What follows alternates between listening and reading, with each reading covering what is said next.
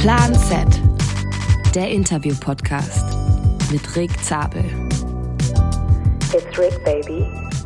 So, wir klicken ein. Herzlich willkommen zu einer neuen Folge Plan Z. Die zweite Folge, die ich äh, im belgischen Viertel in Köln im Hauptquartier bei Wisen aufnehme. Und äh, der erste Gast war ein Mann, damals der liebe Markus, ähm, Gründer von Gründer oder einer der Gründer von Wisen. Und ähm, jetzt äh, habe ich einen weiblichen Gast. Äh, hallo Wiebke. Hi, cool, dass du da bist. Ja, cool, dass du da bist. Äh, du bist ja zu Gast in Köln, kann man sagen. Und äh, genau, Wiebke Lühmann, einmal der komplette Name, ähm, da, damit er gesagt ist, damit die Hörerinnen und Hörer wissen, wer jetzt hier gerade zu Gast ist. Und ähm, ja, also nicht wundern, äh, ich bin gerade sehr schnell hier reingekommen und habe zeitnah auf die Aufnahme gedrängt äh, und habe keinen Smalltalk gehalten, gehalten oder sowas ähnliches. Es liegt nicht daran, dass ich unfreundlich bin oder das hinter mich bringen will, aber ich glaube, ich hatte es gerade schon mal kurz gesagt, es ist einfach, wenn man einen Podcast aufnimmt, das ist auch, wenn ich mit Tanja Ehrer zum Beispiel Podcast aufnehme, das ist immer witzig, wenn wir uns dann sehen, begrüßen wir uns und dann äh, wird eigentlich aufgebaut und kaum geredet, weil man spart sich das eigentlich alles so für die Podcastaufnahme auf, damit man nicht irgendwelche Themen vorwegnimmt. Ähm, von daher sozusagen, das war einfach, wir können uns dann auch gerne noch intensiver unterhalten, aber das war jetzt nur, weil ich auf die Aufnahme äh, schnell loslegen wollte. Lass uns doch äh, in dem Podcast machen wir das eigentlich immer bei Gästen, die das erste Mal da sind, dass wir so eine kleine Schnellfragerunde machen mhm. zum Kennenlernen. Ähm, das Ganze wird präsentiert von Breitling. Ähm, los geht's. Wiebke Lühmann, den Namen kennen wir jetzt schon. Wie alt bist denn du? Ich bin 28. Ähm, was würdest du sagen, machst du beruflich? Ich arbeite bei Ryzen im Marketing, und bin zuständig für Influencer und Community Management. Und du fährst aber vor allen Dingen auch sehr, sehr viel Rad selber.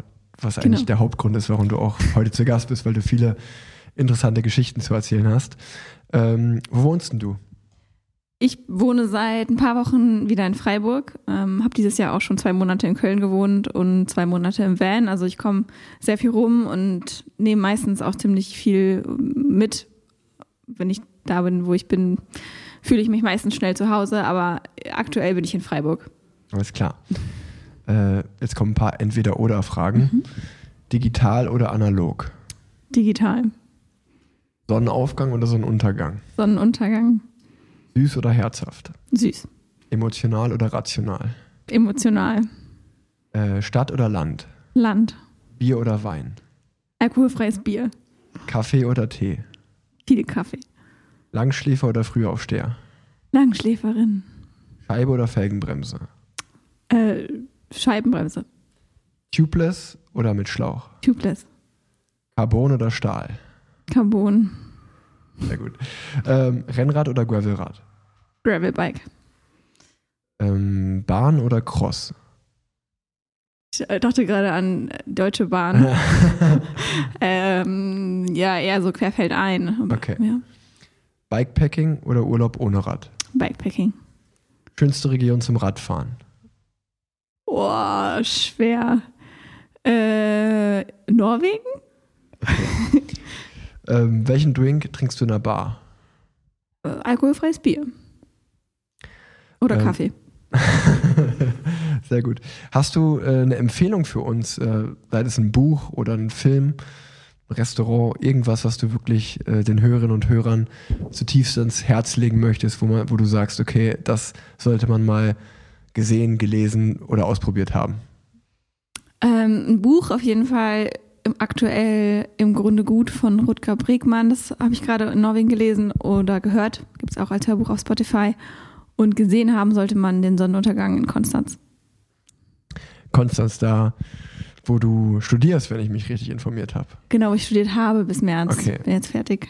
Alles klar, ja, herzlichen Glückwunsch erstmal dazu. ja, danke. Ähm, genau, das war eigentlich auch schon die Schnellfragerunde. Damit sind wir, damit sind wir durch und jetzt können wir richtig in den Podcast starten. Ähm, ich freue mich, wie gesagt, sehr, dass du hier zu Gast bist.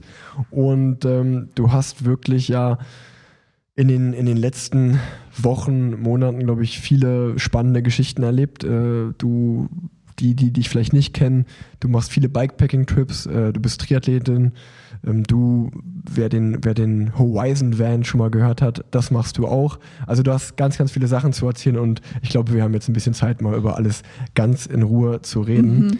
Und lass uns doch vielleicht mit dem, ja, mit dem Hauptthema, oder nicht das Hauptthema, aber so direkt mit der Tür ins Haus fallen. Du hast ja einen riesengroßen, spannenden Bikepacking-Trip erst hinter dir von Hamburg bis zum Nordkap innerhalb von 30 Tagen über 3000 Kilometer. Wie war das? Es war äh, mega, mega cool. Also ich bin immer noch voll geflasht, wenn ich dran denke und drüber spreche, weil es halt irgendwie, glaube ich, noch nie in meinem Leben ein Plan so gut funktioniert. Und beim Bikepacking ist halt alles so ungewiss, weil du weißt nicht, was unterwegs passiert, wie das Wetter wird, wie es dir geht, ob es Spaß macht, ob es alles so passt, wie du es dir vorgestellt hast. Wenn du irgendwo, keine Ahnung, ja, irgendwie eine Stelle hast, die halt wehtut, dann ist es halt immer kacke und du kannst es halt schwierig planen. Und ich hatte halt gar nichts. Also ich hatte eigentlich durchgehend fast gute Laune, bin jeden Tag vorwärts gekommen, trotz Regen, trotz ähm, fieser Sägezahnstrecke, also sehr wellig, sehr ähm, unrhythmisch teilweise. Aber trotzdem hatte ich irgendwie jeden Tag Bock und habe irgendwie das Ziel immer vor meinen Augen gesehen und konnte halt jeden Tag irgendwie näher da dran kommen. Und ähm, am 25. Juli bin ich gestartet und am 25. August angekommen. Also halt genau so, wie ich es mir überlegt habe. Und es war irgendwie utopisch, dass das klappt und es hat funktioniert und das gibt mir so eine tiefe, nachhaltige Zufriedenheit und auch irgendwie Dankbarkeit für diesen Trip, den ich machen konnte. Ähm, und ja, irgendwie nach Corona, in Anführungszeichen nach Corona, aber jetzt so nach so zwei Jahren irgendwie ein bisschen Pause, jetzt das wieder so machen zu können und leben zu können, ähm, hat mich sehr, sehr ähm, glücklich gemacht und sehr zufrieden, wie gesagt. Und mal gucken, also ähm, eine Freundin von mir war auch dabei, die Fabi, und wir machen eine kleine Doku da draus zum Thema Bikepacking und ich finde es halt total schön, auch Leute mitnehmen zu können und dass man halt alleine auch so viele Leute irgendwie mitbewegen kann ähm, ist mega, mega cool bei dem ganzen Thema. Das kommt noch dazu. Weiß man schon, wann die Doku erscheinen wird? Also realistisch wird es wahrscheinlich im November, Ende November. Also wir schneiden auch alles selbst und ähm, genau, sind beide super busy, deswegen hoffen wir, dass wir uns schnell treffen können und dann das ähm, fertig machen und dann wird es auf so YouTube wahrscheinlich ähm, veröffentlicht und genau, denke November wird es aber noch brauchen. Okay. Ja, da freue ich mich auf jeden Fall sehr drauf. Äh, Schaue ich mir auf jeden Fall an. Und ähm, sollte, man sollte dir auf jeden Fall wahrscheinlich irgendwo auf Social Media, Instagram, wo auch immer folgen, dann bekommt man das auch mit, wann die, wann die erscheint. Und ähm, sag mal, wie bist du denn überhaupt auf die Idee gekommen? Also ich habe es auf dem Insta verfolgt, äh, immer mal wieder draufgegangen auf den Kanal, um es mir anzuschauen. Ähm, wie bist du auf die Idee gekommen, okay, ich fahre mal zum Nordkap hoch?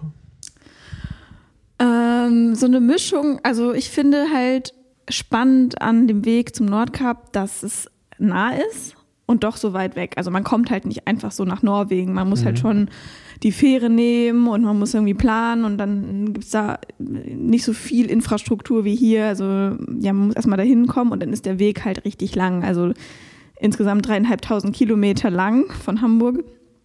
Ähm, und die Landschaft ist halt so abwechslungsreich und was ganz anderes, als wir hier haben. Und das finde ich immer total toll, irgendwo in so eine andere Welt abtauchen zu können, die schwieriger zu erreichen ist und wo es sich halt lohnt, so Zeit mitzubringen. Ähm, und mein Vater ist mit 16 zum Polarkreis gefahren mit dem Fahrrad, mit seinem Englischlehrer. Mhm. Und das hat er mir halt immer erzählt. Er hat immer gesagt, es war die härteste Fahrradtour seines Lebens. Und dann dachte ich, ja, okay, mal gucken, wie hart das wirklich ist. Also er ist gar nicht die Strecke gefahren, die ich gefahren bin. Und Polarkreis ist auch nicht Nordkap. Das ist nochmal mhm. 700 Kilometer südlich ungefähr vom Nordkap. Das heißt, ich hatte auch noch ein bisschen mehr Strecke. Und früher gab es halt andere Räder und andere Wege. Da gab es noch kein, nicht so viel Asphalt. Die sind auch durch Finnland gefahren, ähm, hatten nur Gegenwind. Das war alles bei mir halb so wild. Also viel asphaltiert und auch nicht so viel Gegenwind tatsächlich. Äh, aber da kam irgendwie so ein bisschen die Begeisterung, boah, ich kann mit dem Fahrrad bis über den Polarkreis fahren. Das will ich schon gerne mal ausprobieren. Genau, und dann hatte ich so ein Zeitbudget, sage ich mal, einen Monat, wo ich mich realistisch nochmal rausnehmen kann ähm, aus dem Job und habe halt dann geschaut, ja, was ist realistisch zu machen. 30 Tage, 3000 Kilometer, okay, Pi mal Daumen, 100 am Tag. Wird schon klappen irgendwie. Hm. Das ist auch schon sportlich. Ja, genau. War dann auch halt ohne Pausentag, habe ich auch so noch nie durchgezogen. Ja, ja, Also es war schon sportlich, aber man gewöhnt sich irgendwie auch dran und es ist halt auch viel schöner, weiterzukommen, als im Zelt zu sitzen und man hat da eh nichts vor. Deswegen, Ja, Genau, das wäre das wär nämlich so meine nächste Frage gewesen. Ähm, Ich, ich hatte es ja wie gesagt ein bisschen verfolgt und äh, obwohl du es im Hochsommer gemacht hast, ist natürlich so weit oben im Norden dann äh, doch nicht jetzt gerade wie jetzt zum Beispiel hier so ein Hitzesommer wie er in Deutschland war. Und dann hast du ja auch die ganze Zeit immer im Zelt geschlafen und ähm, also obwohl du gesagt hast, du bist gut vorangekommen und eigentlich hat alles gut geklappt. Was war denn dann doch so die kleinen Wehwehchen oder sag ich mal die größten Challenges, auch wenn alles in allem gut geklappt hat? ähm, ja, wo ich halt nicht so viel Spaß dran habe, ist im Zelt zu schlafen, wenn es regnet und das Zelt im Regen aufzubauen und im Regen wieder einzupacken. Ja. Das ist halt irgendwie kacke, immer alles nass. Und ich habe auch nicht so ein großes Zelt dabei gehabt. Das heißt, meine Sachen werden zwangsläufig auch nass. Also Sachen müssen halt auch draußen bleiben nachts. Ähm, und es ist halt dann blöd. Und dann war der Struggle, abends einen Schlafplatz zu finden, der überdacht ist, damit ich das Zelt zumindest im Trockenen aufbauen kann. Ähm, und das hat halt manchmal länger gedauert als geplant. Oder du hast halt einfach schon, du bist halt schon kaputt und halt durchnässt und müde und hast eigentlich keinen Bock mehr. Und es ist halt auch nicht so schön, wenn es die ganze Zeit alles wolkenverhangen ist. Und ähm, ja, dann halt einen trockenen Schlafplatz zu finden, das war dann schon so die Challenge. Aber es hat immer geklappt. Also ich hab, musste ein bisschen improvisieren. Es war dann mal eine Bushaltestelle, dann war es mal so ein überdachte Firmengelände irgendwo, wo dann halt noch irgendwer rumlief. Und dann konnte ich noch kurz fragen, hey, ist okay, wenn ich hier bleibe? Also, ja, ja, wir fangen morgen um acht an. Und dann schaust du halt, dass du vor acht dann weg bist. Dass da keine Mitarbeitenden dich wecken oder so. Ähm, und genau, da muss man so ein bisschen über seinen eigenen Schatten springen oder auch aus der Komfortzone rausgehen, weil natürlich könnte ich ins Hotel gehen, kostet halt irgendwie zwischen 100 und 200 Euro, deswegen tut es schon weh. Irgendwie in Norwegen ist alles ziemlich teuer. Ähm, und ich wollte das auch irgendwie nicht. Ich dachte so, ja, ich schaffe das schon so. Und es hat auch so geklappt. Aber manchmal ist es dann so Type 2 Fun und hinterher ist es cool, aber eigentlich währenddessen, wenn du in so einer Bushaltestelle pennst, äh, nee. Ja, krass, also da habe ich wirklich einen großen, großen Respekt vor, weil du wirst ja auch nicht, also du wirst ja sicherlich auch mal eine Nacht irgendwo geschlafen haben, wo es komplett in der, in der Wildnis war. Also wo jetzt keine, hast du da nicht Angst oder so? Oder friert man da krass? Also ich, also das wäre, ich würde mir da schon, ich würde mir da schon echt ein bisschen Gedanken machen vorher. Ähm, also temperaturmäßig war es voll in Ordnung. Immer auch nachts. Ich hatte auch einen sehr guten Schlafsack bis minus fünf. Habe ich eigentlich gar nicht gebraucht. Habe immer mit offenem Schlafsack auch geschlafen. Ähm, und das Zelt war auch super ähm, warm. War so ein Vier-Season-Zelt, also was du auch wirklich im Winter benutzen kannst. Ähm, aber es war jetzt kein Winter. Es war ja August immer so zwischen 12 und 18 Grad, würde ich sagen. Und in der Wildnis zu schlafen, finde ich entspannter als in der Zivilisation zu schlafen. Also irgendwo der, in der Nähe von einer Straße, da wachst du nachts öfter auf wegen der vorbeifahrenden Autos, als wenn du wirklich an einem See irgendwo, äh, weiß nicht, nochmal anderthalb Kilometer in die Pampa sozusagen gehst. Ähm, einmal sind dann halt abends noch, als ich schon im Zelt lag, noch Wanderer vorbeigelaufen, die ich halt gehört habe. Da dachte ich mir, okay, die laufen jetzt gerade an meinem Zelt vorbei. Schon ein bisschen weird, denken die sie jetzt irgendwas. Aber die haben nichts gesagt und ich habe mich schlafend gestellt. Also äh, ist nichts passiert, aber genau, also Wildnis ist eigentlich eher beruhigender und entspannter als irgendwo, wo du denkst, okay, hier könnte vielleicht noch jemand mal vorbeikommen. Ja, macht sogar Sinn eigentlich, ja. Ja.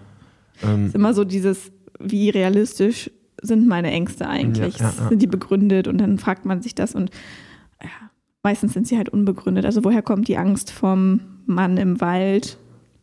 So, keine Ahnung, halt welche Filme, aber Mhm. Ja, stimmt eigentlich auch. Und ähm, ja, und äh, dann bist du einfach, äh, du hattest gesagt, du hast dir immer so 100 Kilometer im Schnitt pro Tag vorgenommen, aber bist du einfach drauf losgefahren und hast du dann gesagt, okay, ich jetzt habe ich keine Lust mehr oder ich kann nicht mehr, jetzt halte ich, schaue ich mich hier in den nächsten paar Kilometern nach einem geeigneten Schlafplatz um oder war das irgendwie geplant richtig, äh, dass du so richtig wusstest, okay, das sind genau meine Etappenziele jeden Tag? Mhm. Ja, voll gute Frage. Ich glaube, ähm, so richtig geplant nicht, so ein bisschen nach Zeit geplant vielleicht irgendwann. Ähm, ist eher so eine Routine, die man dann hat. Also von der Überlegung, so eine Grundfrage ist, muss ich heute duschen? Weil da hängt dann die Entscheidung dran, gehe ich auf einen öffentlichen Campingplatz. Ja, es gibt okay, auch überall stimmt. Campingplätze mit Duschhäusern und so. Oder springst einmal in den See. Genau, oder ist es warm genug, dass ich noch Lust habe, in den See zu gehen? Gibt es einen See, ähm, wo wäre eine Option? Und dann, also habe ich meistens so zwischen 18 und 19 Uhr schon geschaut, wo kommt jetzt noch ein Supermarkt? Ich hatte ja ein Bikepacking-Setup, also sehr leicht, nicht so viel Platz für Vorräte. Das heißt, ich habe jeden Abend eigentlich nochmal eingekauft für abends und morgens Frühstück. Ähm, genau, und dann habe ich halt quasi geschaut, wo ist der nächste Supermarkt, wo ist der nächste See, wo könnte ich da schlafen und dann halt so einkaufen, Schlafplatz suchen, okay, Schlafplatz gefunden, nach längerer Suche oder kürzerer Suche, je nachdem, Zelt aufbauen und dann, ähm, genau, also am Anfang auch wirklich öfter im See, aber dann halt auch irgendwann mal nur mit Feuchttüchern und dann ab ins Zelt, weil es halt dann vielleicht doch zu kalt war. Also muss nicht jedes Mal ein See sein. Es reicht ein Fluss, wo man sich die Zähne putzen kann. Ja, ja gerade gerade Norwegen äh, ist ja die Wasserqualität, stelle ich mir vor, sehr, sehr gut. Äh, da würde ich mir auch keine Sorgen machen. Ja. Das soll sogar besser sein als aus dem Hahn, Ja. wenn du einen Fluss hast. Ja, gerade so umso nördlicher du kommst, äh, stelle ich mir ja die, oder ich, ich bin mal die äh, das Arctic Race of Norway gefahren. Ah, äh, cool. Da sind wir nach. Äh, Krass, ja, genau, das war in der ich, Zeit. Ich wollte gerade Das sagen, war das, war, da. das war sogar genau Ich in habe der die Zeit. Schilder gesehen, ich wollte Ja. eins klauen, aber habe ich doch nicht gemacht. Hätte ruhig machen können. Ähm, nee, genau, und da sind wir, da sind wir nach, ähm, das war letztes Jahr nach Tromsø, glaube ich, oder Tromsø, je nachdem, wie das ausgesprochen wird, ähm, sind wir hingeflogen und sind dann aber nicht zum Nordkap hochgefahren. Ähm, das, das hat die Rundfahrt auch schon mal gemacht, aber wir sind tatsächlich äh, eher Richtung, wir waren, sind eine Etappe nach Finnland hatten wir Ziel und sind dann aber wieder runtergefahren äh, in die andere Richtung. Ähm, war aber von der Natur her die schönste Rundfahrt, die ich jemals in meinem Leben gefahren bin. Und ähm, deswegen war ich auch sehr, sehr beeindruckt einfach von der Natur. Und ähm, ja, wieder, wieder zu dir, äh, um wieder zu dir zu kommen, wie, wie schwer war denn dein äh, Setup insgesamt ungefähr? Mm. Also an Kilogramm, weißt du das noch, wenn du sagst, es war ein Leichtgewicht?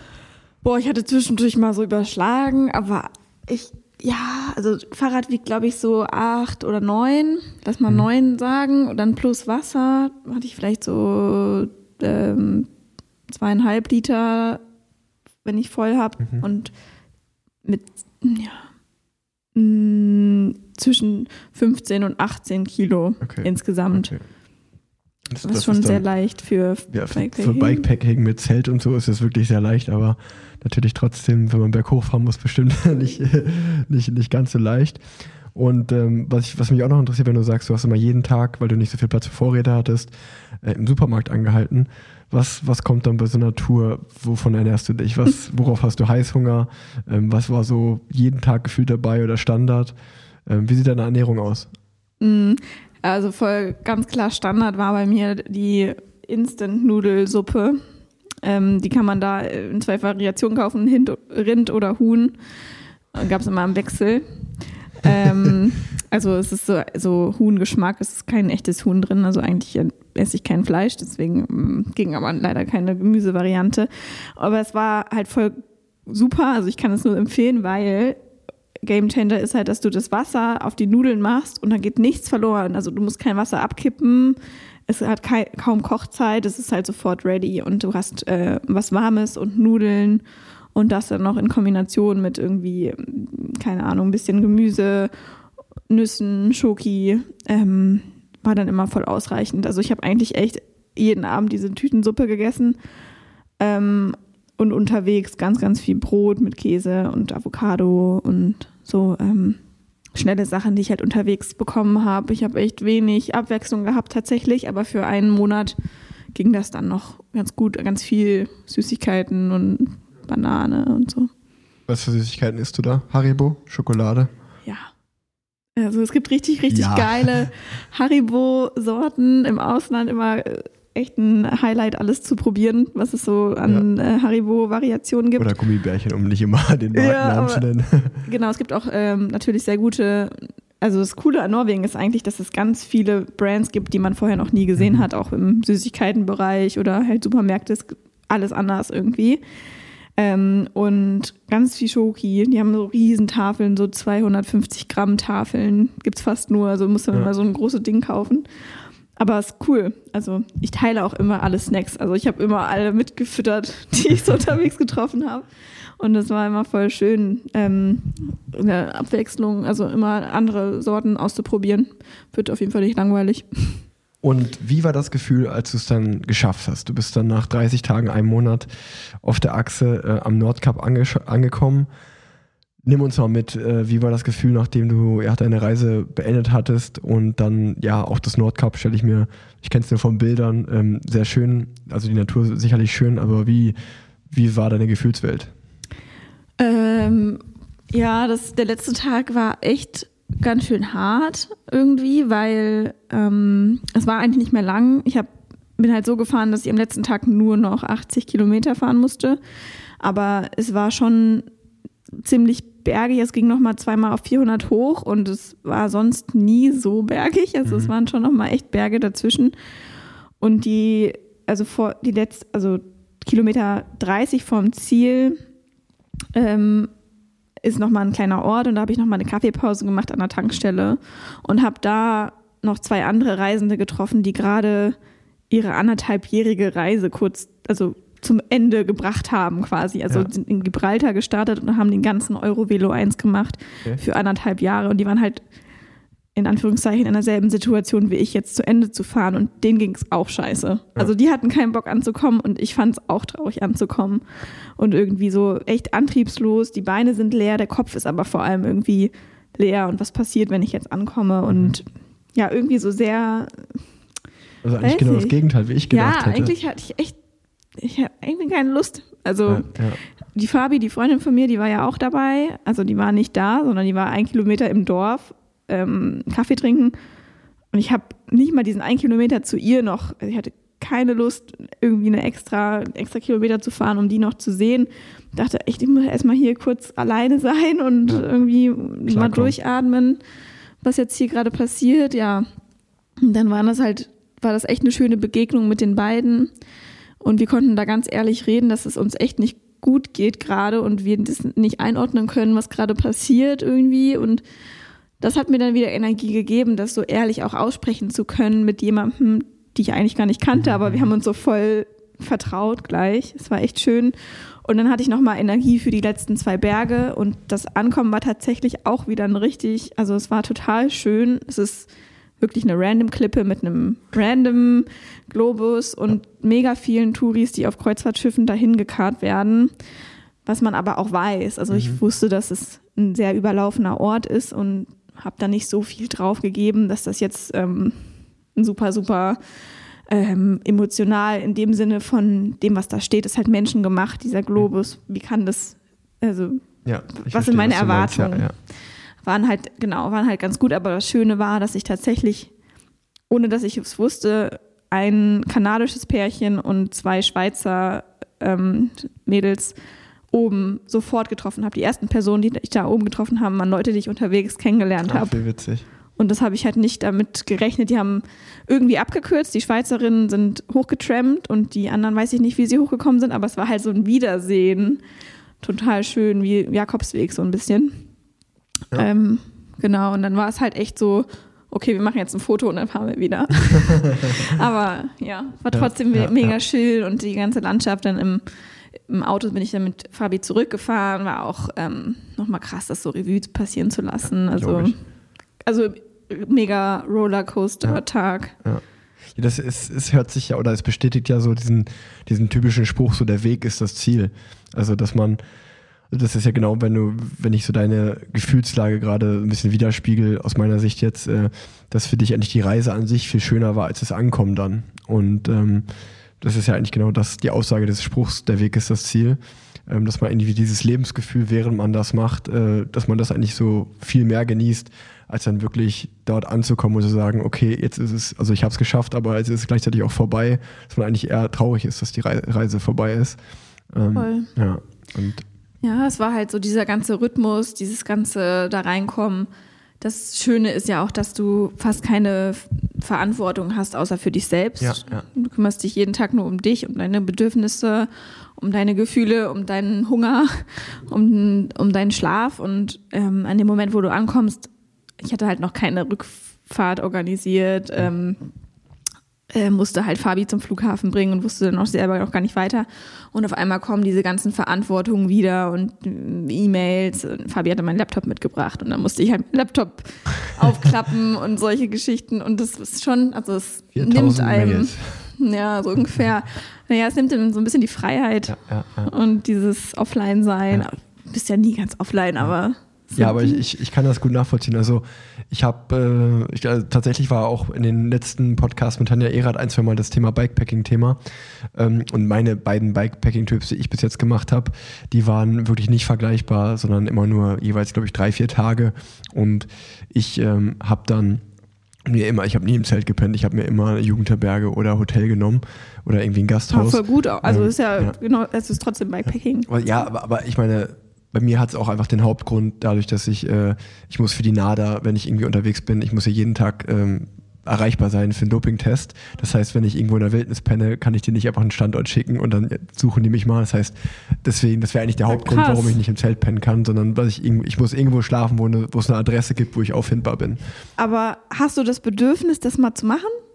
Mal weg äh, zu sein so? Und ja, mal voll. Also weit wenn, zu wenn, pennen? die, wenn, die, wenn, die, wenn die Karriere vorbei ist, äh, glaube ich, ist es das, worauf ich mich am meisten freue, dass ich mich nicht mehr irgendwie abmelden muss, äh, wo ich auffindbar bin, sondern dass ich einfach, ähm, unabhängig, ob das jetzt irgendwie im Zelt im Wald ist oder wo auch immer, aber dass man sich einfach frei bewegen kann, ohne sich Gedanken zu machen, okay, ich muss ja noch äh, mich da abmelden oder ich muss auffindbar sein an einer Adresse.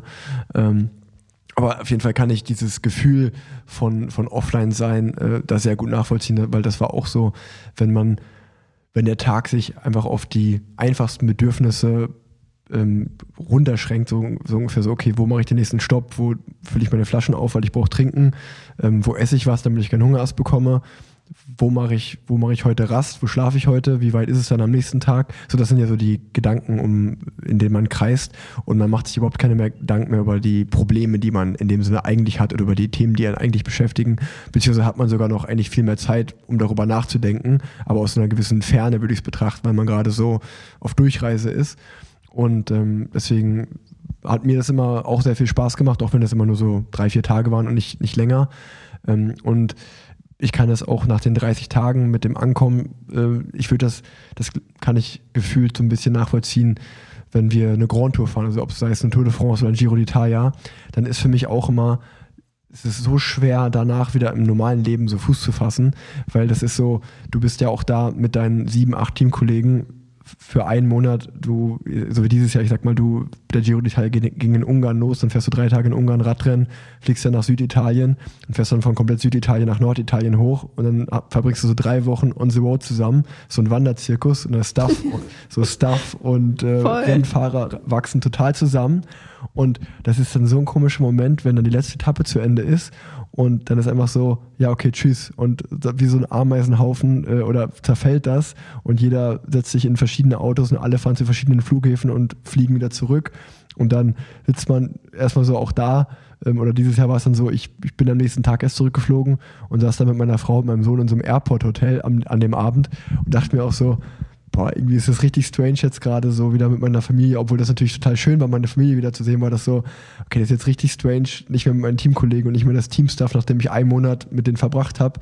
Ähm, und dann, dann ist das auch einmal so weg, so und dann, dann realisiert man erst so im Nachhinein, wie schön die Reise eigentlich auch war und äh, ja, also das, da, ich kann das deswegen so nachvollziehen und auch wenn ich dann zu Hause ankomme, die ersten paar Tage fühlt sich das so strange an, wieder im Alltag Fuß zu fassen, so dass man sich, äh, ich meine, wir sind sehr privilegiert bei Radrennen, da wird uns wird ja der Arsch hinterhergetragen und Essen wird gemacht und alles, aber dann ist es wirklich so komisch, wenn man dann im Alltag wieder ankommt und dann so, ja, okay, ich muss jetzt irgendwie Brötchen holen, ich muss einkaufen gehen, weil es wird mir halt nicht mehr gemacht. Also Das ist auch mal voll die Umstellung und das ist ja eigentlich nur ein Monat im Leben, das ist ja gar nicht so lang, wenn man das betrachtet, aber dann ist es doch wiederum sehr lang und man gewöhnt sich total daran ins Leben.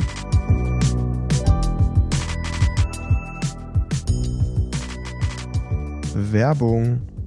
Als wenn so ein Bikepacking-Trip von Hamburg bis hoch zum Nordkap nicht schon krass genug wäre, innerhalb von 30 Tagen über dreieinhalbtausend Kilometer, Noch beeindruckender finde ich eigentlich, dass Wiebke das in nur einer einzigen Bip-Shot gemacht hat. Wiebke habt ihr sicherlich mitbekommen, wird von Ryzen unterstützt und sie wollte mit leichtem Gepäck reisen und hatte wirklich deswegen nur eine einzige Radhose, also eine Bip-Shot dabei, nur ein Trikot, sicherlich auch eine Regenjacke. Aber ich meine, das spricht natürlich für die absolute und langlebige und hochwertige Qualität der Ryzen-Produkte. Ich packe euch nämlich jetzt noch einen Link in die Show Notes, auf den könnt ihr mal raufgehen denn dort ähm, gibt es eine Kollektion von Wiebke. Das heißt, der, der Link heißt Wiebkes Favorite Pieces. Das ist ihre Kollektion. Klickt gerne mal drauf, schaut euch um. Da zeigt Wiebke eigentlich, wie der Name schon sagt, einfach ihre Lieblingsprodukte. Und nicht nur Wiebke macht der Bikepacking-Trip und das nur in einer Bib-Shot. Genau das gleiche hat ja Jonas Deichmann erzählt, als er letztes Jahr bei mir im Podcast zu Gast war. Er hat eine Weltumrundung gemacht, ähm, einmal durch die komplette Welt gereist und auf dem Rad ähm, oder ein Triathlon um die Welt gemacht, um ganz genau zu sein. Aber ja, natürlich das meiste der Distanz auf dem Rad und auch er ist nur in einer langen und einer kurzen Hose gefahren. Von Wisen auch, ist ja auch ein Wisen Ambassador. Also wenn man solche Ambassadoren hat wie Wiebke Lühmann, äh, Jonas Deichmann, André Greipel und alle sagen das gleiche, langlebig, hochwertig, super Qualität, dann kann man dem wirklich vertrauen und ja, wenn ihr gerade auf der Suche seid nach einer Top-Bib-Short, schaut mal vorbei bei Ryzen. Ähm, ich habe natürlich einen Rabattcode für euch noch. 10% gibt es mit dem Code PLANSET.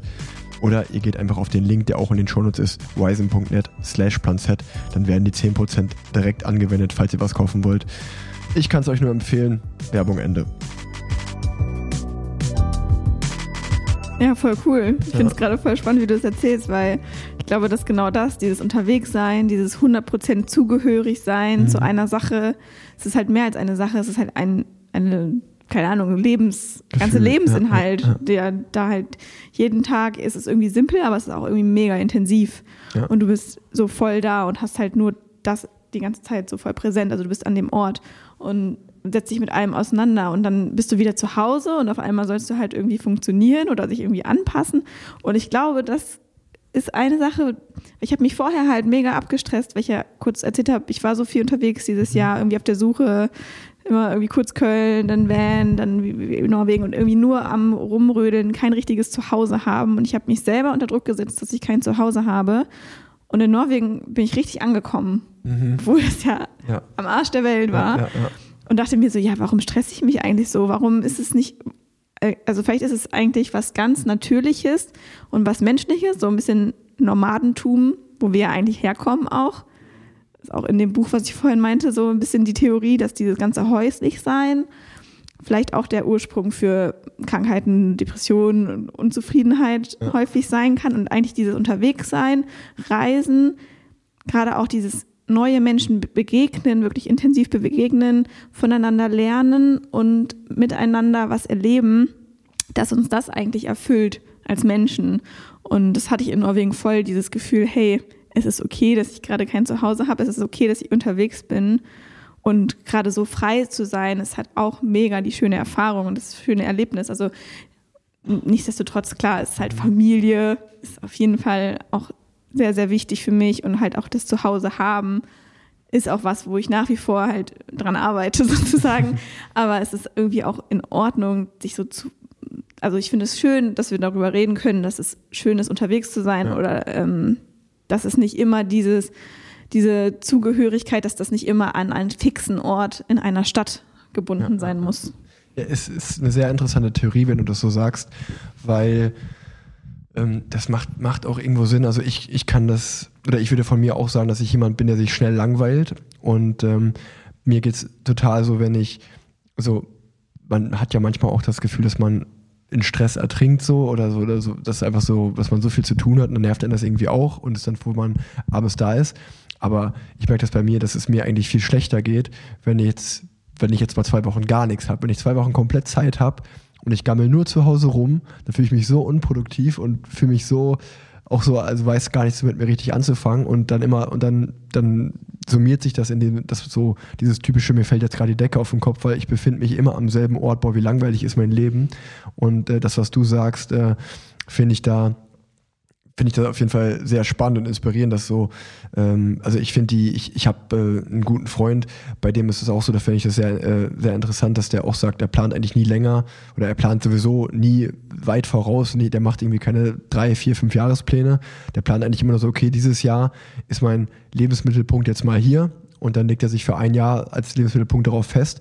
Aber selbst dann plant er eigentlich nicht irgendwie seine Monate durch, wann er macht er wie Urlaub, sondern auch der, der reist dann auch und der weiß auch oft beim Reisen gar nicht so, der hat dann schon seine Desti oder seine Orte im Kopf, wo er irgendwie hin will. Aber wenn man den dann fragt, okay, und wann fährst du da hin oder wo schläfst du da, dann ist auch oft so, ja, weiß ich noch nicht, habe ich noch nicht geplant, ich lasse das mal auf mich zukommen, ich mache das dann kurzfristig. Und ja, ich meine, das finde ich dann sehr lebendig, anstatt so diesen Zwang zu haben, alles durchzuplanen und okay, ich weiß genau, dann bin ich da, dann bin ich da und an dem Tag werde ich das machen. Also, und ja, wenn wenn du jetzt so, also was du gerade gesagt hast, hat mich, das habe ich noch nie drüber nachgedacht, dass wenn dieses Nomadentum, dass man da als Mensch ja eigentlich auch so ein bisschen herkommt, dass das vielleicht unsere Wurzeln sind, dass das äh, ja eigentlich Sinn macht, dass das irgendwie so tief in uns verankert, verankert ist, so, ähm, dass wenn man das dann auf einmal macht im heutigen Leben, und es ist ja sehr gegen den Strom schwimmen, würde ich mal sagen, zu den meisten Menschen, die ja das eben nicht machen, dass man auf einmal sich so, ja, so ein Lebensgefühl hat, was man sonst gar nicht kennt, ja.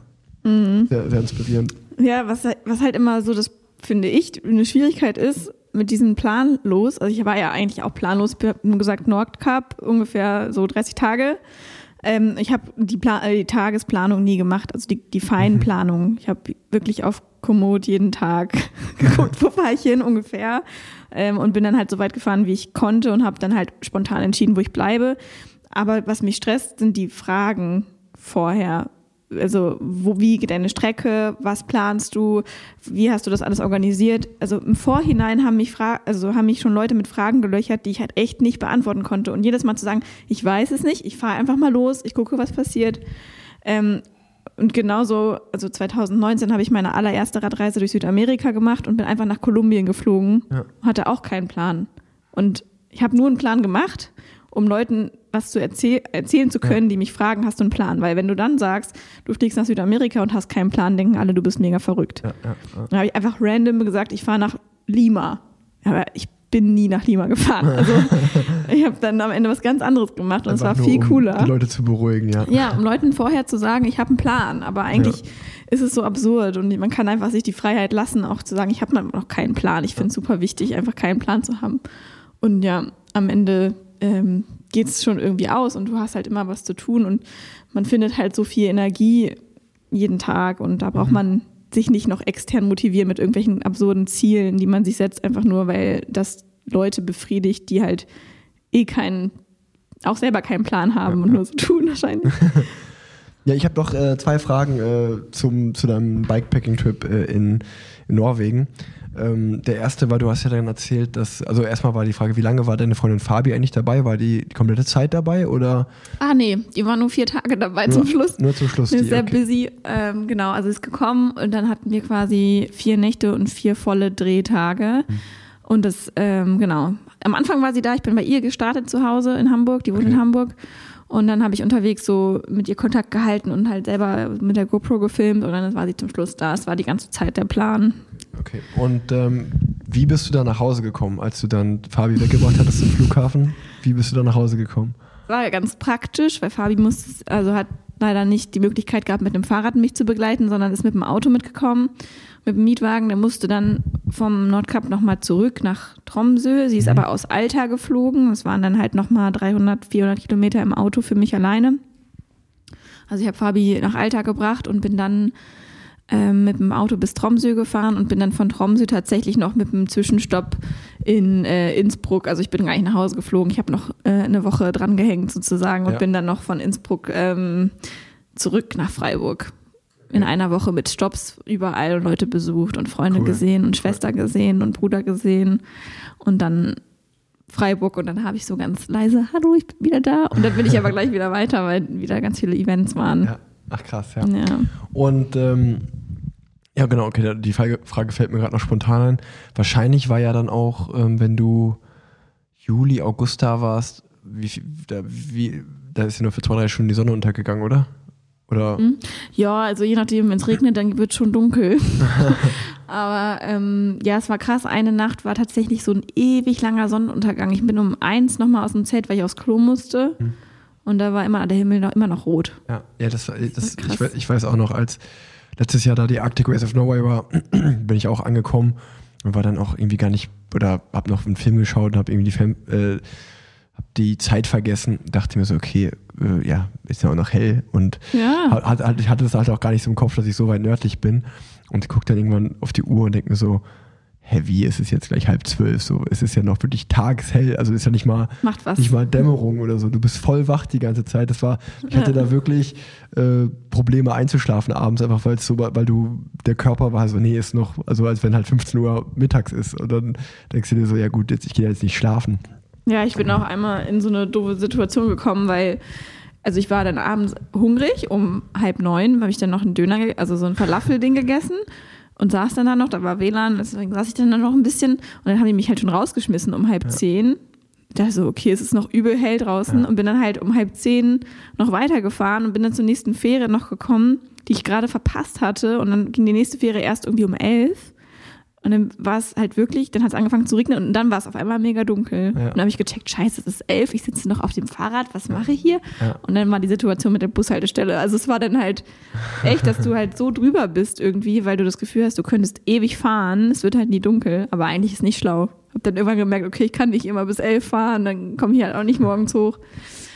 Ja, muss man echt sich dann ähm, irgendwie dran gewöhnen erstmal. Und, und jetzt wirklich die letzte Frage dazu. Ähm, hast du noch mit Menschen Kontakt, die du dann, wenn du gerade gesagt hast, du, du hast ja mehrere Menschen auf dem Weg auch getroffen, ähm, auch die noch sogar noch viel längere Trips da gemacht haben oder auch allgemein jetzt vielleicht gar nicht nur auf den Norwegen-Trip bezogen, sondern bei, auch bei vorherigen Bikepacking-Trips. Die Leute, die du da triffst, sind das wirklich dann in dem Moment so, ja, Seelenverwandte nenne ich es jetzt mal, die man dann für einen Moment trifft, man macht das Gleiche, man hat, oder man versteht sich gut, oder ist es auch so, dass du dann wirklich mit denen vielleicht Nummern austauschst oder irgendwie auf Social Media äh, dann Kontakt hältst? Ähm, ja, Social Media ist da mega cool, finde ich, weil da kannst du echt einfach dranbleiben, was die machen. Die, also ich würde fast sagen, die Hälfte der Leute, die ich getroffen habe unterwegs, sind noch weitergefahren. Also die sind oben umgedreht und dann durch Finnland zurück oder so. Also es waren echt viele, die noch ähm, was dranhängen, die noch nicht bereit sind, nach Hause zu gehen. Also auf jeden Fall über Social Media probiere ich immer, auch wenn ich jemanden nur kurz auf der Fähre getroffen habe, habe ich gleich gefragt, hier, wie bist, wie heißt du auf Instagram?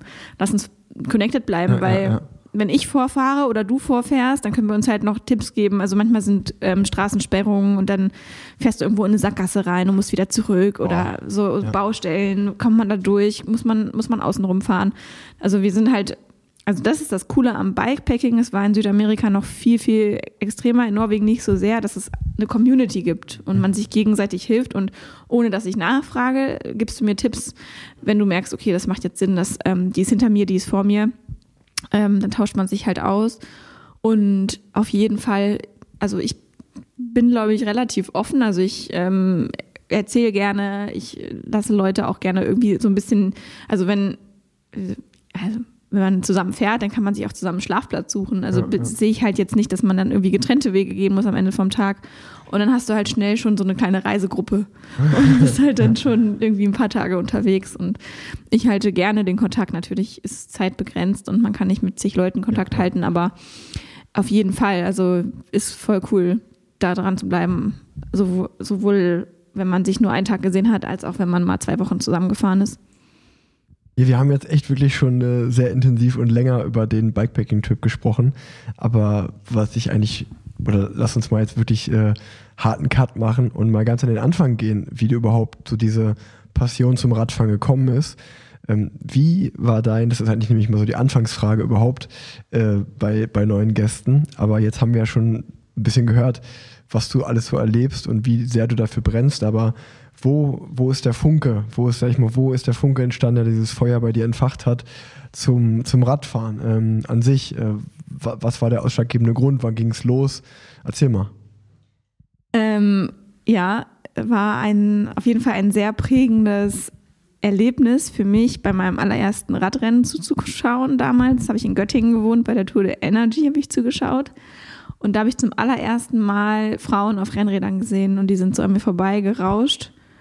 Und ich habe mich vorher nie dafür interessiert und ich fand es irgendwie auch voll gar nicht so cool, muss ich ehrlich sagen. Aber als ich halt die ersten Frauen gesehen habe, dachte ich mir, boah, krass, die sehen, die sehen richtig cool aus und die sehen aus, als hätten sie eine richtig geile Zeit gerade. Also ich habe sie richtig, ich habe richtig das Feuer irgendwie in ihren Augen gesehen, als sie da durch so einen Kreisverkehr gebrettert sind, so voll drüber.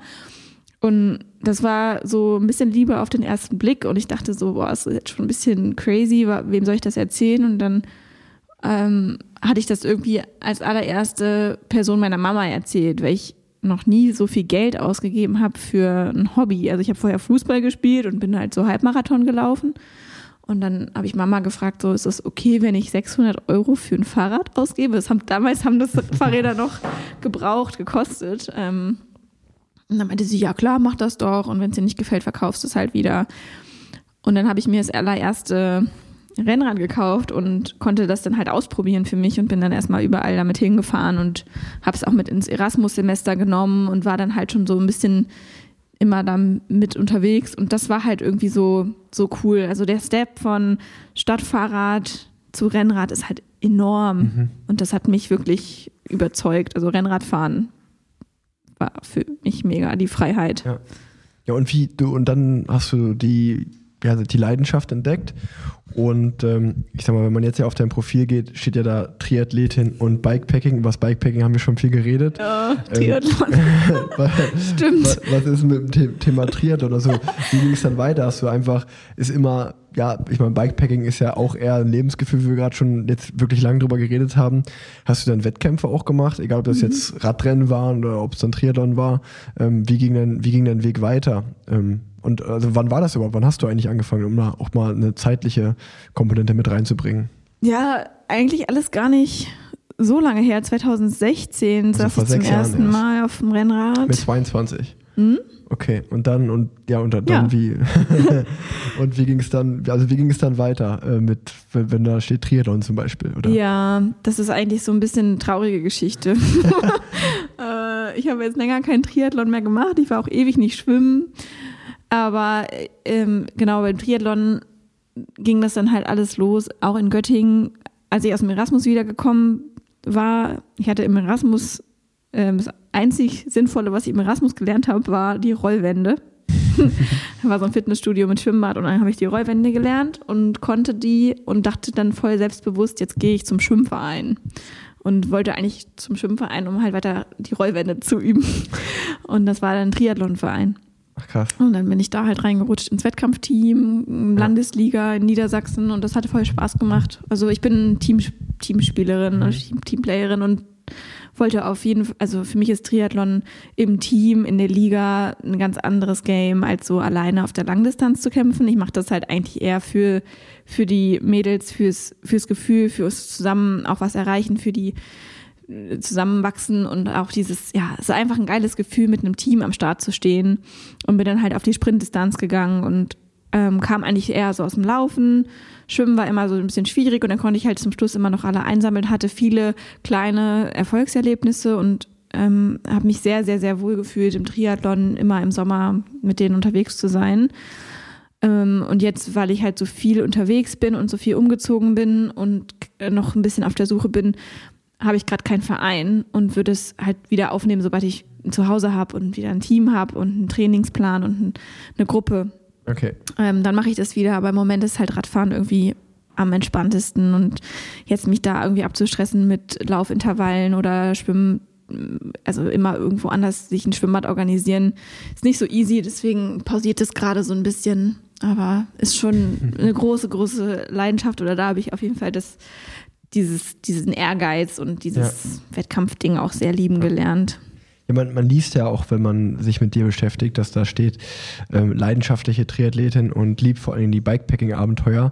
Und ich bin wirklich verblüfft, äh, wenn du sagst, dass vor sechs Jahren, das ist ja wirklich nicht allzu lang her, ähm, dass er es angefangen hat und ähm, mittlerweile hast du dein, dein Studium als, äh, ich habe gerade nochmal nachgeschaut, extra Wirtschaftspädagogik äh, abgeschlossen und äh, ja, bist, arbeitest ja auch nicht umsonst äh, bei Wisen im Marketing. Wisen ist ja auch einer deiner Partner, du hast ja auch mehrere Partner mittlerweile aufgebaut, hast ein gute Social Media Kanäle, bist Social Media affin. Also wie, wie kam so also wie kam das auch zustande, dass du dann auch gemerkt hast, okay, ähm, ich habe da nicht nur Bock auf etwas und mache das, sondern ich nehme auch die Leute so ein bisschen mit auf meinem Weg äh, auf Social Media und das scheint ja auch sehr, sehr gut zu klappen. Also du hast ja viele Follower und äh, die Leute mögen das ja, was du machst und folgen dir gerne, wenn ich das so mal aus der Ferne richtig einschätze.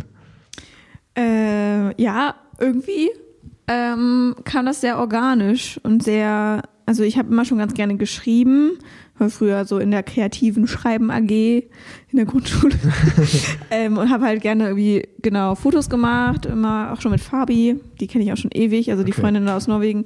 Wir haben immer schon für Facebook damals irgendwie rumfotografiert und ähm, dann kam halt irgendwann Instagram und ich war ja auch gleich mit dabei, habe mich da gleich angemeldet und von vornherein ein öffentliches Profil. Ich weiß nicht, ich habe da irgendwie keine Angst, das zu teilen oder so.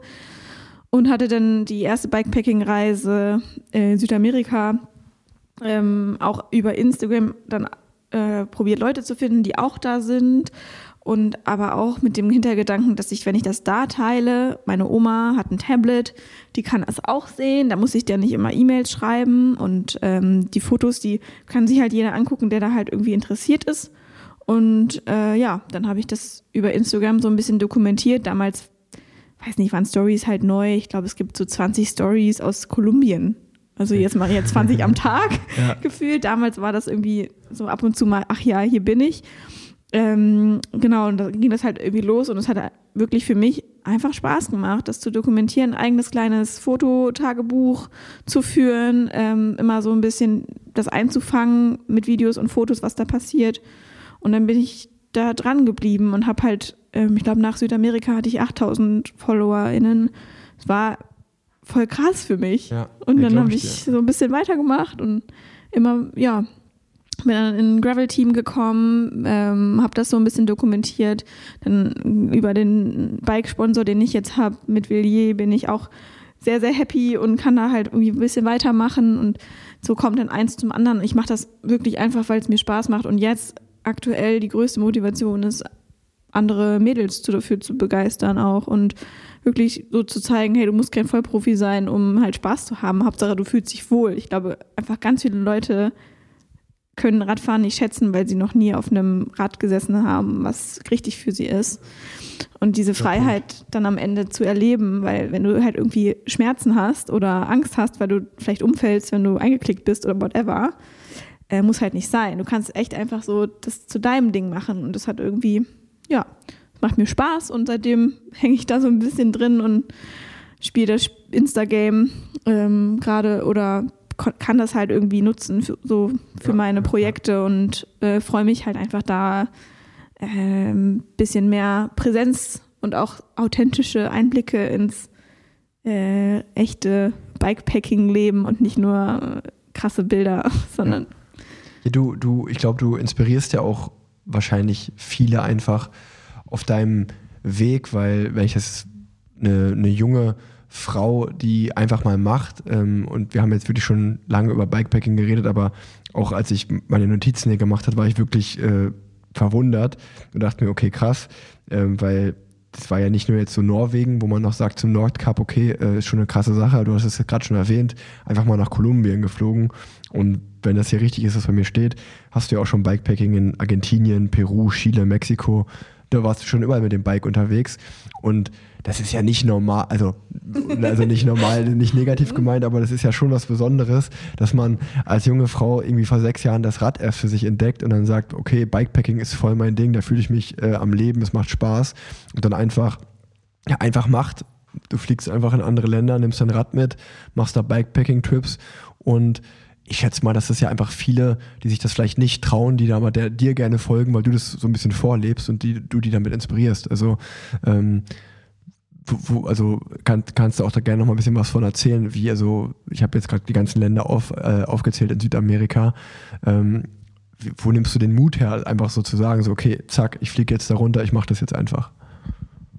Ähm, gute Frage, wo nehme ich den Mut her? Ich glaube, das ist so die ähm, ja, ich probiere realistische Entscheidungen, also gute, aber realistische Entscheidungen zu treffen. Also wenn ich sage, ich äh, fliege jetzt nach Kolumbien, dann sage ich halt nicht, ich fliege nach Kolumbien und reiß da jetzt alles ab und heiz da für x Wochen durch die Gegend, sondern ich gehe erstmal hin und gucke mir das an. Nehme mein Rad mit und I'm ready. Und ähm, dann geht's halt los und ich schaue halt, was mich erwartet, weil ich kann es ja nicht wissen, wenn ich es noch nie gemacht habe. Und das war tatsächlich die, also ich bin erst nach Mexiko geflogen zu meiner Cousine, die da gelebt hat zu dem Zeitpunkt und dann von Mexiko nach Kolumbien. Und dann bin ich dann quasi gestartet alleine. Ähm, und ich habe einfach eine offene Erwartungshaltung, glaube aber auch ein großes Urvertrauen, dass die Menschen im Grunde gut sind und hilfsbereit. Und das war immer so. Ich habe gar keine schlechte Erfahrung gemacht und super, super im Gegenteil. Offenherzige, liebevolle, interessierte, respektvolle Menschen überall ähm, da auch sehr, sehr, sehr schöne Begegnungen gehabt und ähm, das dann einfach auszuprobieren. Also so der erste Schritt ist, glaube ich, das Schwierige, dahin zu fliegen. Aber du, das ist ein geiles Gefühl, weil du bist halt so wach und so, so präsent und vor Ort und es macht einfach äh, Spaß, sich das alleine, ohne große Erwartungen und ohne viel Planung, weil wenn ich alles genau geplant habe, dann nehme ich mir ja auch diese ganze äh, Spontanität oder Offenheit für das, was da passiert und ich, ich will das echte Leben erfahren, das zwischen den Touri-Highlights stattfindet, in, in den Restaurants essen, in denen die Locals essen und nicht da, wo die Touris ihre, keine Ahnung, Baked Beans oder was auch immer. Ähm, genau, und das das habe ich einfach ausprobiert und habe immer gedacht, okay, wenn es mir nicht taugt, ich fliege einfach wieder nach Hause. Ich habe immer genug Geld auf dem Konto, dass ich jederzeit nach Hause kann. Und ich kann immer nach Hause. Ich habe zu Hause meine Eltern, meine Schwester, mein Bruder. Ich werde überall mit offenen Armen empfangen. Das ist ein super schönes Gefühl, das zu wissen. Ähm, und das stärkt mich auch. Ähm, und gleichzeitig ähm, verlasse ich auch halt einfach sehr, sehr gerne das Nest und schaue dann mal, was passiert. Und in Südamerika gibt es eben, habe ich vorhin auch ganz kurz erwähnt, so eine krasse Community. Da gibt es echt Leute, die haben ihr ganzes Haus ähm, leer stehen und warten, dass du vorbeikommst mit deinem Fahrrad. Das nennt sich Casa de Ciclista. Leute, die echt dafür leben, dass Fahrradreisende bei ihnen vorbeikommen, weil sie einfach so überzeugt sind von dieser Art zu reisen. Und da gibt es ein ganzes Netzwerk in Südamerika. Und das hat mir vorher keiner gesagt. Das habe ich ja, dann halt unterwegs wusste ich auch bis jetzt gerade nicht, ja. gelernt und das war halt total voll die schöne ähm, Erfahrung. Ja, und dann hat es halt einfach Spaß gemacht. Dann bin ich von Kolumbien nach Peru und von Peru nach Bolivien, Chile, Argentinien, Brasilien noch so eine kleine Ecke. Aber dann auch zwischendurch per Anhalter und mit dem Bus. Also nicht versteift auf Rennrad fahren, auf Gravel fahren, sondern eher so, ja, ich gucke einfach mal, wie ich am besten vorwärts komme und mit einer großen Offenheit, aber auch irgendwie im großen Vertrauen in alles. Ja, das äh, ist wirklich eine inspirierende Geschichte ähm, und ich finde es wirklich richtig, richtig cool, dass du es machst. Und ähm, wir, wir, wir reden wirklich jetzt schon eine knappe Stunde. Ähm, die Zeit ist gefühlt für mich verflogen.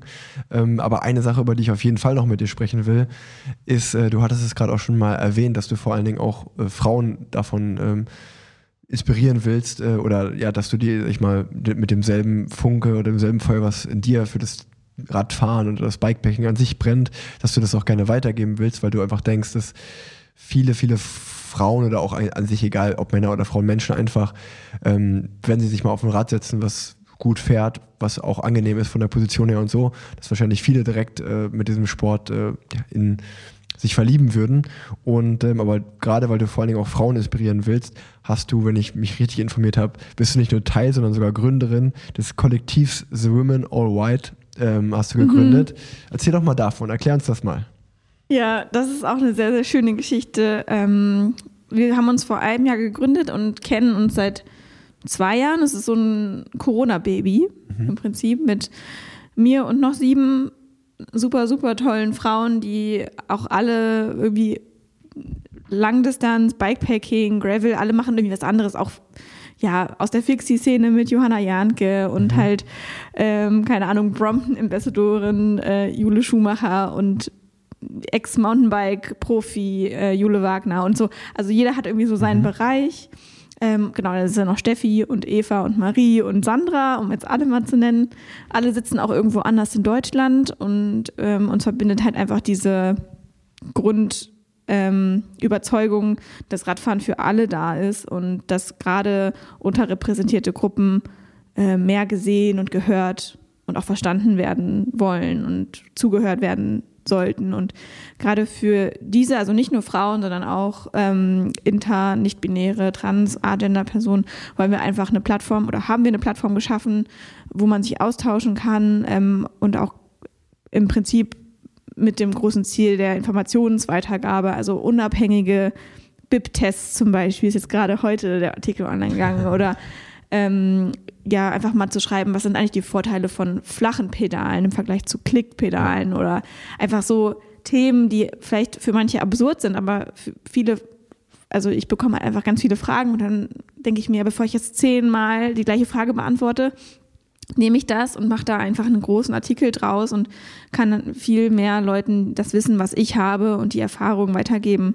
Plus diese Perspektive als Frau irgendwie permanent ähm, dem, was ich ja auch eigentlich für alle uncool ist, wenn man sich halt immer so korrigiert fühlt oder gemansplained fühlt mhm. oder irgendwie unwohl fühlt einfach. Also das ist ja was, wo wir eigentlich alle am Ende auch mit zu tun haben, dass wir uns alle wohlfühlen wollen. Und ich glaube auch ganz fest, und die anderen auch, dass wenn Events ähm, diverser werden, also wenn es bei Rad-Events mehr Frauen gibt und mehr irgendwie Offenheit und mehr Inklusion und sich alle wohlfühlen, dann ist es für alle cooler. Voll müssen wir eigentlich gar nicht drüber reden. Das ist, wie wissen, also es ist halt einfach dieses Gefühl, dass alle willkommen sind und das ist irgendwie cool. Es wird einfach cooler dadurch. Das Fahrradfahren, die Szene wird halt irgendwie bunter und da wollen wir ein bisschen Teil von sein. Also nicht nur so Spiegel, sondern auch aktiv mitgestalten und auch irgendwie unterstützen, wenn jetzt jemand ähm, auch Veranstalterinnen oder ähm, Produktherstellerinnen oder wie auch immer einfach da so ein bisschen Awareness zu schaffen für das Thema. Finde ich sehr, sehr gut. Also ähm, ich ich habe ja auch mit, mit Tanja den Parallelwelten-Podcast, wo es genau auch darauf, darum geht, natürlich ein bisschen spezifischer noch um das Thema Profiradsport, Männer, Männer äh, mhm. und Frauen verglichen. Aber ich habe ja auch den sehr, sehr guten Vergleich, ähm, wenn ich mit War, äh, wo ich ja Teil von bin, wenn wir da Events machen wir auch sehen, dass es irgendwie seit 2020 stetig berg, bergauf geht, mhm. äh, also mit der, mit der Frauenquote, aber natürlich auch immer noch oft so 80, 20, so, also mhm. also 80 Prozent Männer, 20 Prozent Frauen. Und wenn man zum Beispiel so ein, wir haben letztens so Rookie Rides gemacht, also wirklich für Anfänger, ähm, einfach mal erste Mal in der Gruppe fahren. Und da war es zum Beispiel 50-50, was uns total gefreut hat, ja. äh, weil man auch einfach sieht, wie viele Frauen anfangen und du merkst, genau das, was du gerade gesagt hast. Also du, das tut allen gut und wir freuen uns ja auch alle, wenn es deutlich ausgeglichener ist, als wenn da ja so dieses so dieses typische Bild, was wir, das ist eigentlich auch ganz oft Thema hier im Podcast, dass so dieses, dieses typische, wenn irgendwie, wenn man mit zehn Leuten sich trifft und fährt, dass immer acht, neun Männer dabei sind und dann eine Frau und das muss dann irgendwie die hartgesottene sein, die sich die Sprüche von den Typen anhören muss, so, ja. was halt so, ja, einfach so, so ein bisschen ein altes, ein uncooles Bild ist und finde ich auf jeden Fall cool, äh, dass ihr da das gegründet habt, äh, packe ich auf jeden Fall auch in die Shownotes, kann man sich, äh, sollte man sich mal anschauen und ähm, ähm, finde ich sehr, sehr gut, dass ihr das macht. Ähm, freut mich sehr, weil das tut der Radszene, das kann ich wirklich sagen, äh, bei jedem Event oder umso länger ich dabei bin, äh, muss ich sagen, dass es ja einfach dem Radsport sehr, sehr gut tut, dass die Frauenszene immer mehr äh, oder nicht nur immer mehr, sondern einfach die, die Bühne bekommt, die sie verdient. Ähm, mhm. Und das ist, das ist sehr, sehr schön.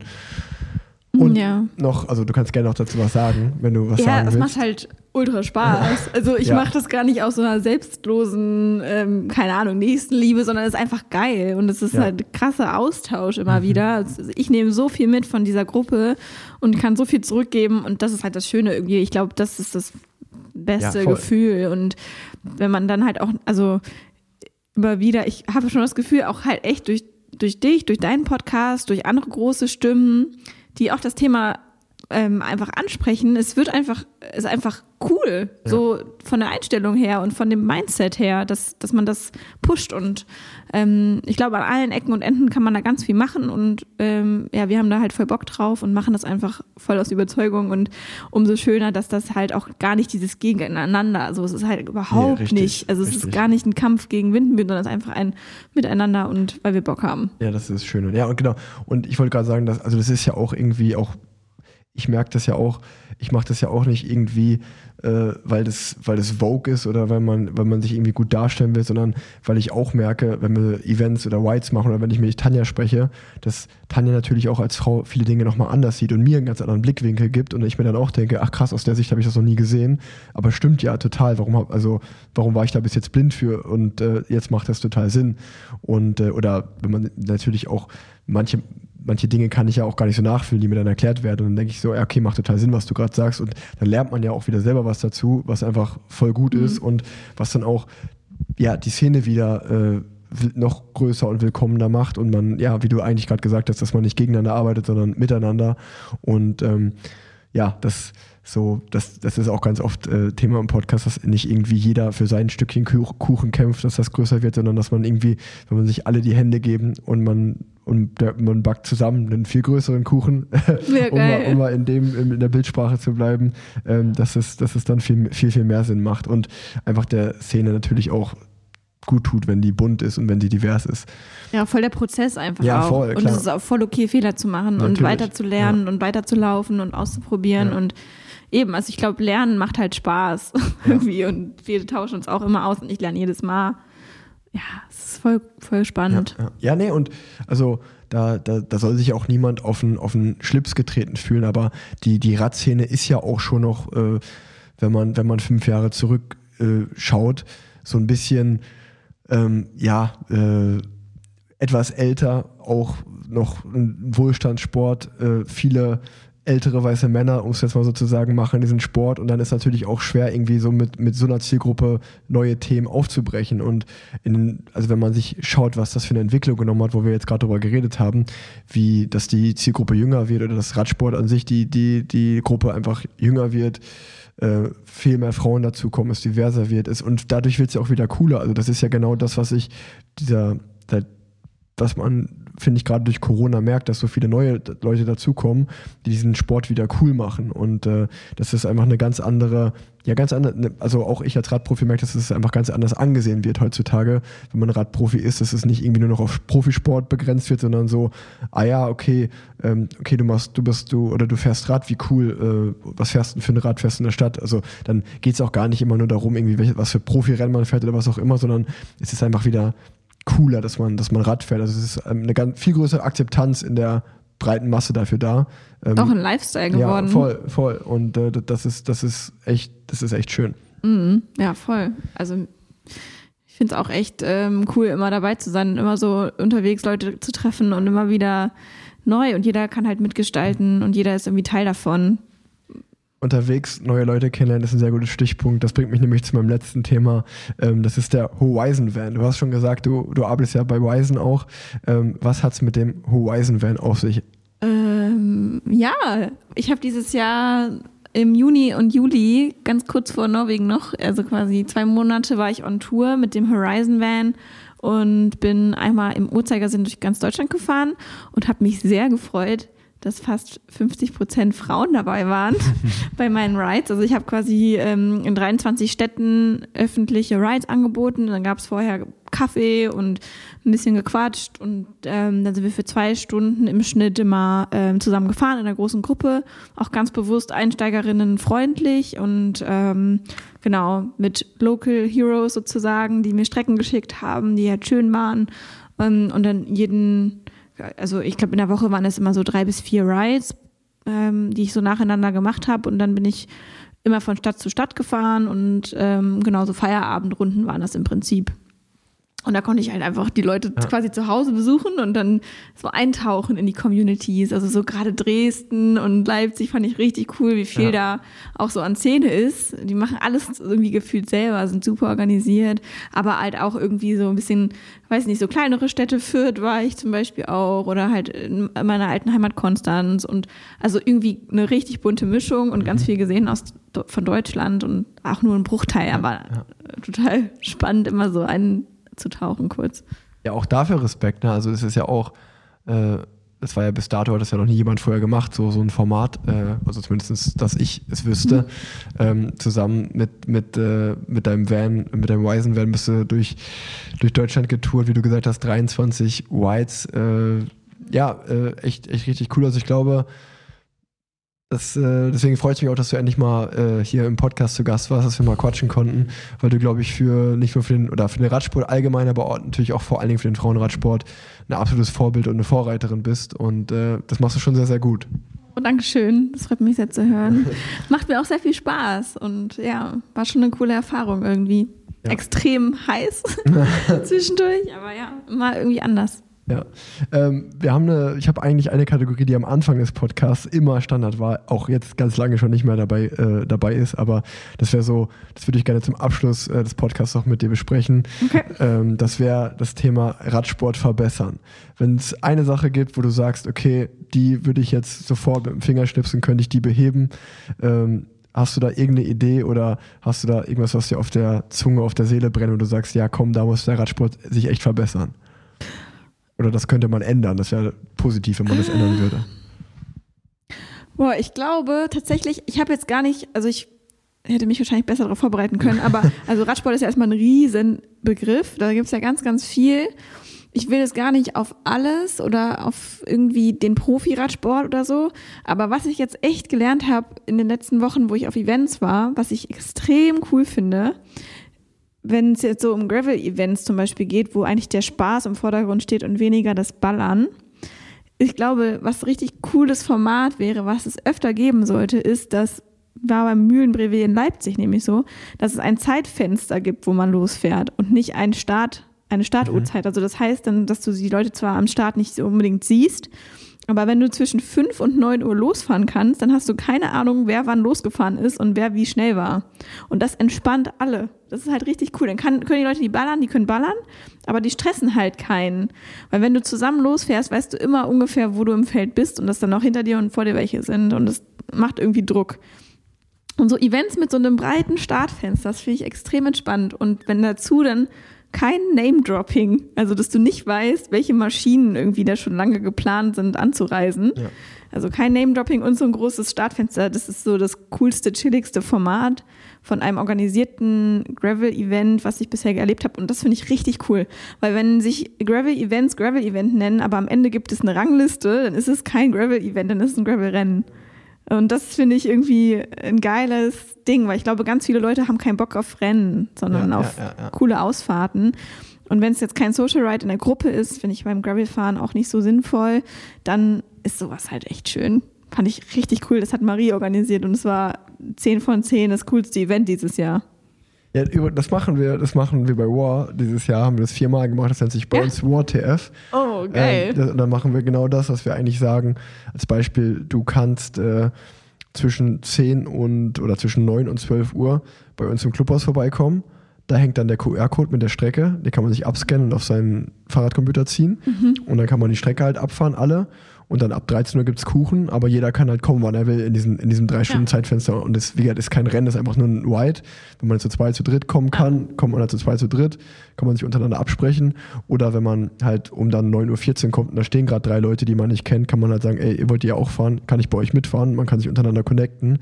Und äh, das wurde auch, äh, also das war ist auf jeden Fall eins der beliebtesten Formate, so auch ähm, Mhm, ja, cool. und äh, das, das funktioniert auf jeden Fall gut, weil man nicht diesen, oder nicht Gruppenzwang, aber es ist sozusagen kein klassischer Group White. Man weiß aber nicht, man weiß davor nicht, okay, vielleicht treffe ich ja jemanden, mit dem ich fahren kann.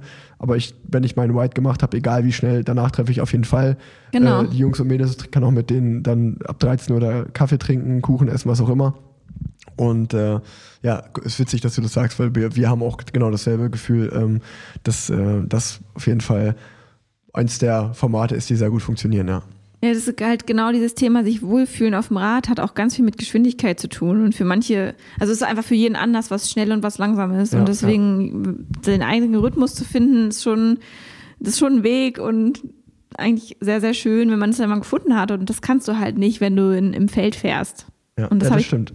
Bei diesen Horizon Van Touren, es war echt, ich habe es immer probiert, so entspannt wie möglich zu machen für alle, aber für irgendwen ist es immer zu schnell. Und das ist halt, das bricht mir dann das Herz, weil ich das so nachempfinden kann, wie scheiße das ist, wenn Ja. es zu schnell ist. Ja, das ist, das ist immer, ja, das ist auch mal schwierig, auch wie du sagst, weil sich halt einfach jeder falsch einschätzt. Und wenn man sagt Social White, dann sollte man natürlich niemanden abhängen, weil das sind dann, äh, ist es halt dem gegenüber einfach blöd, aber natürlich gibt es dann auch wieder fünf Leute, die meckern, oh, war ja viel zu langsam heute, wo man dann denkt, ja gut, dann komm halt nicht zu einem Social Ride, weil deswegen ist es halt ein Social Ride und nicht irgendwie ein Dropout Ride oder ein Rennen oder was auch immer.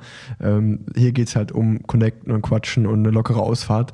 Ähm, aber ja klar, dann, äh, wenn es dann einem zu, zu schwer ist und man muss schieben oder äh, dann, dann ist es auch blöd, weil die Person fühlt sich dann ja auch einfach immer unter Druck gesetzt. So, ne? Also das ist einfach, aber das ist, glaube ich, einfach, da, da gibt es auch keine richtige Lösung für. Das ist, wenn, wenn wir Whites machen, gibt es auch immer wieder, dass halt natürlich das Leistungsvermögen einfach unterschiedlich ist. Und gerade beim Radfahren kannst du ja auch die ersten 40 Kilometer super laufen und dann auf einmal bei Kilometer 45 ist halt der Akku alle und es geht nichts mehr. Ja. das kann ja auch passieren. Von daher, ähm, ja, mal schauen, äh, ist das ein Thema, das kriegt man nicht so ganz einfach gelöst. Nichtsdestotrotz freut es mich wirklich sehr, dass du äh, heute bei mir im Podcast zu Gast warst. Schön, dass du hier bei uns im Keller bei Ryzen zu Gast warst, auch sehr muckelig. Ja, und ähm, genau, die, die letzten Worte des Podcasts gehören dir. Ich bedanke mich schon mal. Äh, ich wiederhole es auch gerne nochmal, dass ich wirklich äh, finde, dass du einen sehr, sehr guten Job machst. Äh, wer sich für Wiebke oder für das Thema The Women All White interessiert, das findet ihr in den Show Notes. Ähm, das steht da. Und ähm, ja, die letzten Worte gehören dir. Danke, dass du da warst. Vielen, vielen Dank, dass ich da sein konnte. Und ja, ich wünsche allen ganz viel Spaß beim Fahren. Ciao.